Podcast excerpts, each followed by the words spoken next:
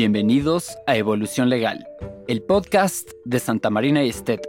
la firma legal full service líder en México con 75 años de experiencia. No importa tu experiencia, este es el lugar para mantenerte al día con las noticias, opiniones y tendencias que están redefiniendo el Estado de Derecho en México.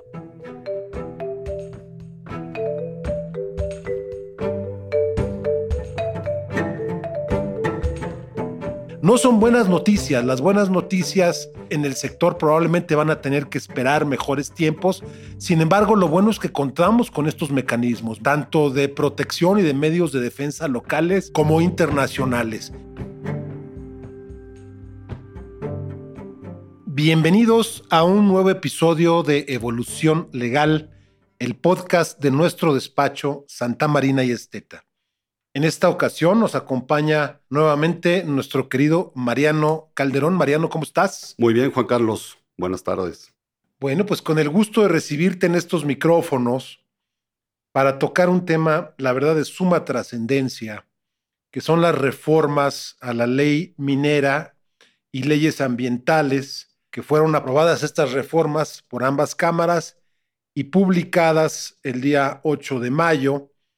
Y bueno, vigentes a partir del 9 de mayo de este año 2023. Podríamos hacer algunas reflexiones a manera de introducción. A título personal, comento que esta iniciativa de reformas que transitó en muchas de las áreas que preocuparon a la industria a partir de que ésta se dio a conocer, pues vienen cargadas de un um, contenido significativo de carácter ideológico, de un contenido de poco o nulo conocimiento de cómo se maneja la industria en cuestión. Y bueno, desafortunadamente, nuevamente, y aquí vamos a entrar en materia con Mariano, de vicios, de inconstitucionalidad y de posibles violaciones inminentes a los principales tratados comerciales de los que es parte nuestro país. Mariano, si pudieras, manera de introducción de tu parte, darnos alguna reflexión inicial acerca de lo disruptivo de este paquete de reformas y de los principales rubros en materia minera que se incluyen en las reformas ya vigentes. Por supuesto, estas reformas introducen cambios radicales a la actividad minera pero como primera reflexión creo que es importante tener presente que derivan de un proceso legislativo muy desasiado. Nuevamente se impuso de una manera abayazadora la mayoría del actual partido en el poder, donde no se siguieron las formalidades esenciales del procedimiento legislativo, se introdujo de manera drástica una iniciativa por parte de un grupo parlamentario haciendo suya la iniciativa previamente presentada por el Poder Ejecutivo, no se dictaminó correctamente en comisiones, se terminó votando en el Senado en una sesión sumamente desasiada y sumamente irregular, y se introdujeron modificaciones que, insisto, atentan contra principios básicos y cambian radicalmente el paradigma de la actividad minera en el país. En primer lugar, se modifica la duración de las concesiones mineras, se establece una obligación de contar una nueva concesión en materia de aguas nacionales para minería, que es un requisito previo e indispensable para poder obtener una concesión minera. Se establecen ventajas indebidas desde mi punto de vista y a título personal al sector público frente al sector privado, como la posibilidad de otorgar libremente asignaciones a las entidades paraestatales. Se establece que ahora las concesiones serán otorgadas mediante concurso e impone una nueva limitación a las sustancias y materiales que pueden ser objeto de las concesiones, limitando solo a aquellas sustancias que pueden ser susceptibles de explotación a criterio de la autoridad administrativa. Y una cuestión que también es sumamente preocupante, se amplían las atribuciones a favor de la autoridad administrativa para determinar supuestos de revocación, de cancelación de las concesiones y la imposición de sanciones derivadas de la actividad propiamente minera que se lleva a cabo en todo el territorio nacional. Gracias, Mariano. Bueno, estos conceptos que tú ya identificas, que son materia de la reforma, la verdad es que parece haber consenso en el sentido de que van a generar cuando menos dos cosas de inicio. Uno, incertidumbre en el sector, y yo diría más allá del sector minero, incertidumbre en el sector empresarial e industrial del país. Desafortunadamente, otra vez, señales que ahuyentan a los inversionistas, inversionistas locales e inversionistas extranjeros. No es novedad, como no lo ha sido en otros sectores, Mariano y queridos escuchas, que esta administración, desde antes incluso de mandar esta iniciativa de reformas a la ley de la materia y a leyes, sobre todo medioambientales, que tienen que ver con la industria, no ha sido proclive al otorgamiento de nuevas concesiones. Durante esta administración no se ha otorgado una sola concesión en materia minera,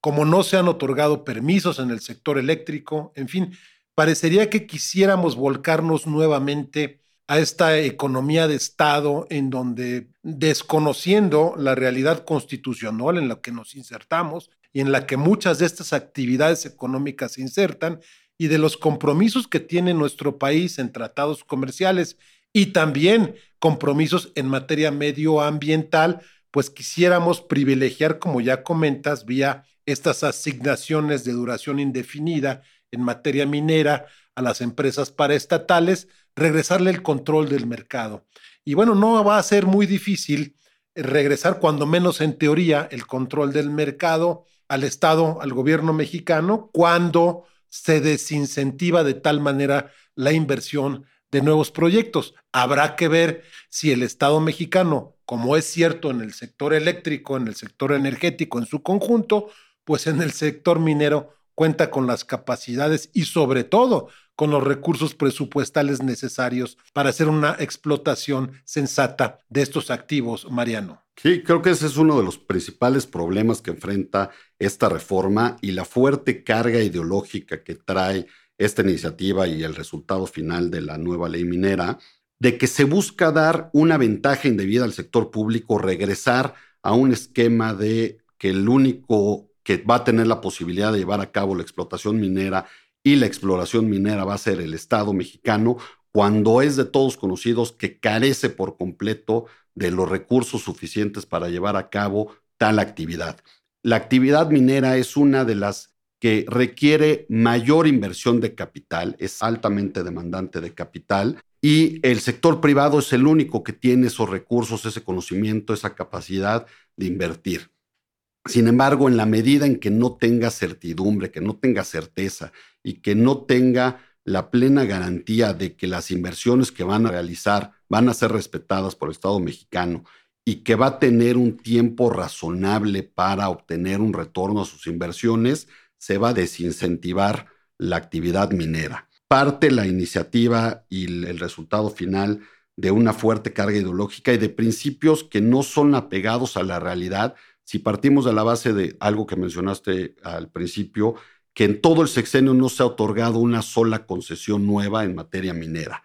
Y se hacen una serie de afirmaciones que no son apegadas a la realidad respecto de violaciones ambientales, falta de respeto a las comunidades indígenas, a las comunidades afrodescendientes, a las comunidades menos favorecidas en el país, cuando en realidad a partir de que México suscribió el convenio 169 de la Organización Internacional del Trabajo, se estableció ya como un requisito indispensable para cualquier gran proyecto que afectara a las comunidades indígenas la realización de una consulta previa informada antes de la autorización de cualquier proyecto. En la iniciativa se afirma que eso no existe, que eso no sucede, que es parte de los cambios que se tienen que introducir en la ley minera,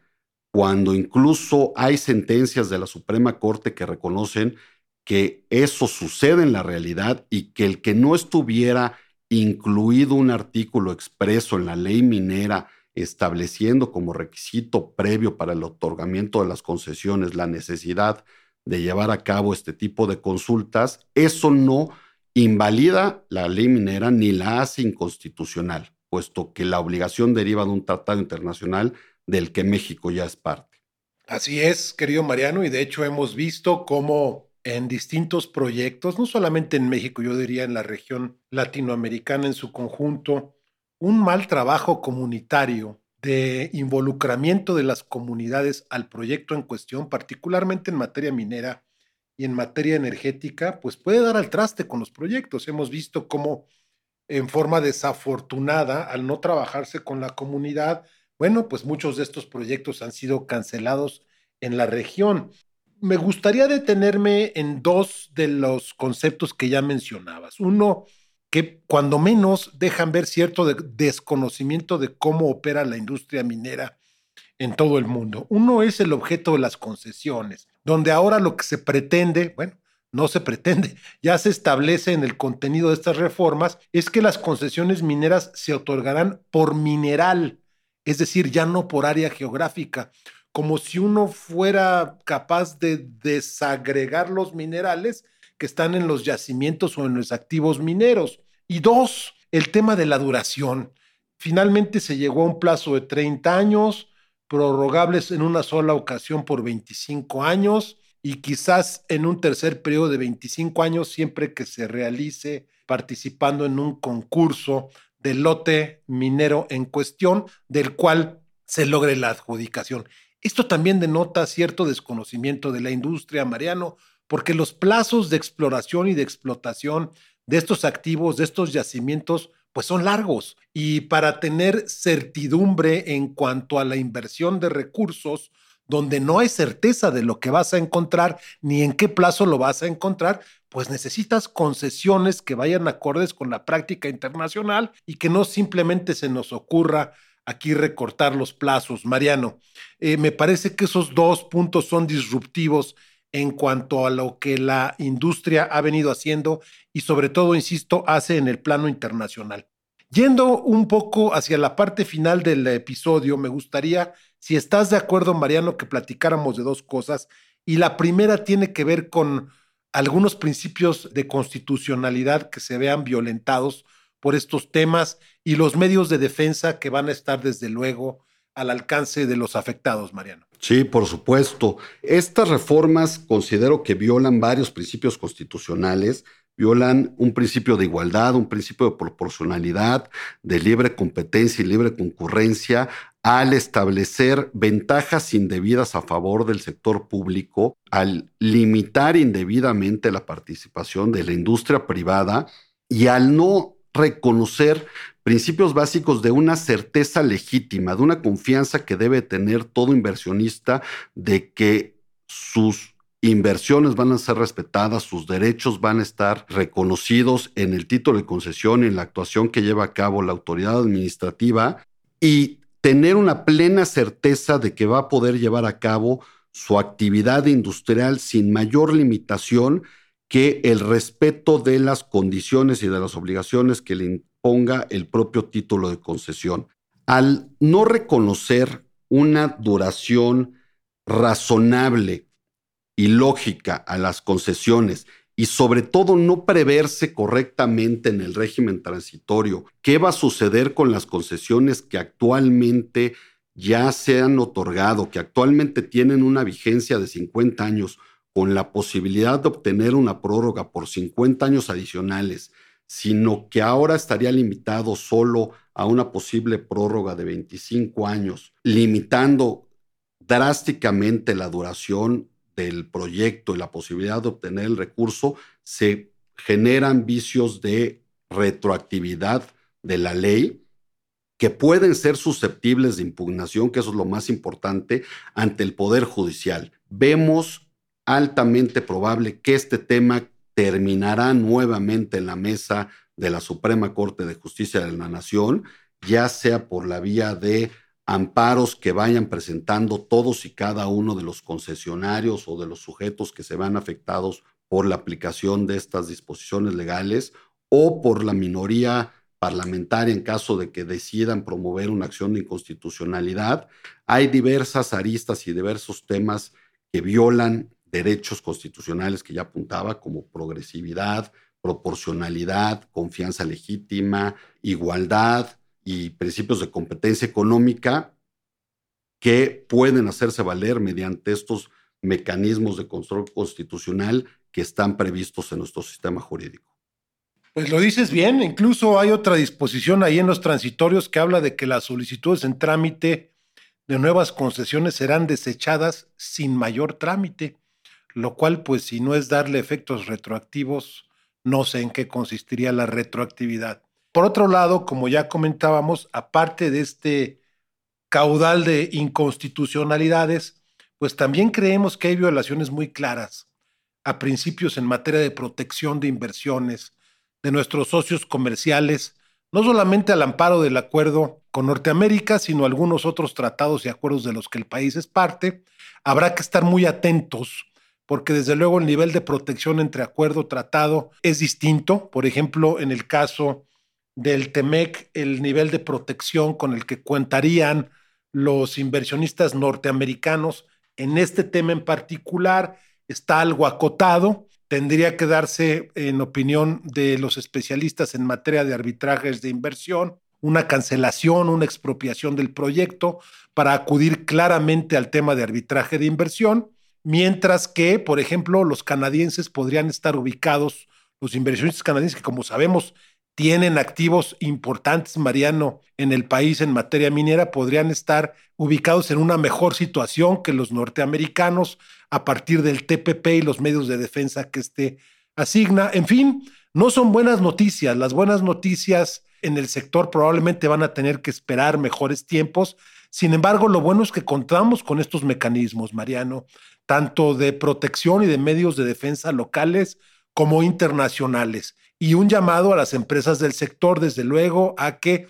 estén muy atentos a la manera de proteger los derechos adquiridos en los activos que se están operando, desde luego, que se están explorando y que se están ya explotando, y en el Inter, pues de alguna manera a revisitar el modelo de negocios para cumplir en la medida de lo posible con algunas o todas las disposiciones que al día de hoy son ya derecho positivo derecho vigente a partir de estas reformas. ¿Alguna reflexión final, querido Mariano? Sí, que hay que estar muy atentos a la actuación y la aplicación por parte de la autoridad administrativa de estas reformas. No solo se modifica radicalmente el otorgamiento de nuevas concesiones y los requisitos que se tienen que cumplir para poder obtener esas concesiones, sino que se amplían la discrecionalidad y la facultad de las autoridades para revocar concesiones ya otorgadas, para nuevas causales de cancelación de las concesiones y tener muchas más herramientas por parte de la autoridad administrativa para imponer sanciones e incluso considerar la comisión de delitos por cuestiones relacionadas con la actividad minera, dejando un amplísimo grado de discrecionalidad y arbitrariedad a la autoridad que, insisto, dependiendo de cómo vayan dando esos actos de aplicación, es muy importante estar al pendiente de ellos para ejercer de manera oportuna los medios de defensa que resulten aplicables, ya sea en el ámbito local, mediante juicios de amparo, cuestiones de constitucionalidad, cuestiones de legalidad, o al amparo de los tratados internacionales de los que México es parte, para la protección de las inversiones que se tengan en el país y que se vean afectados por estos actos que pueden llegar a ser arbitrarios y sumamente discrecionales por parte de la autoridad administrativa. Pues no me queda más que agradecerte, Mariano. Este tema va a seguir dando de qué hablar. Si nos permites, dejamos la puerta abierta para alguna entrega, algún episodio subsecuente en la materia. Gracias Mariano y desde luego a nuestra querida audiencia como siempre, gracias por su atención. Hasta la próxima.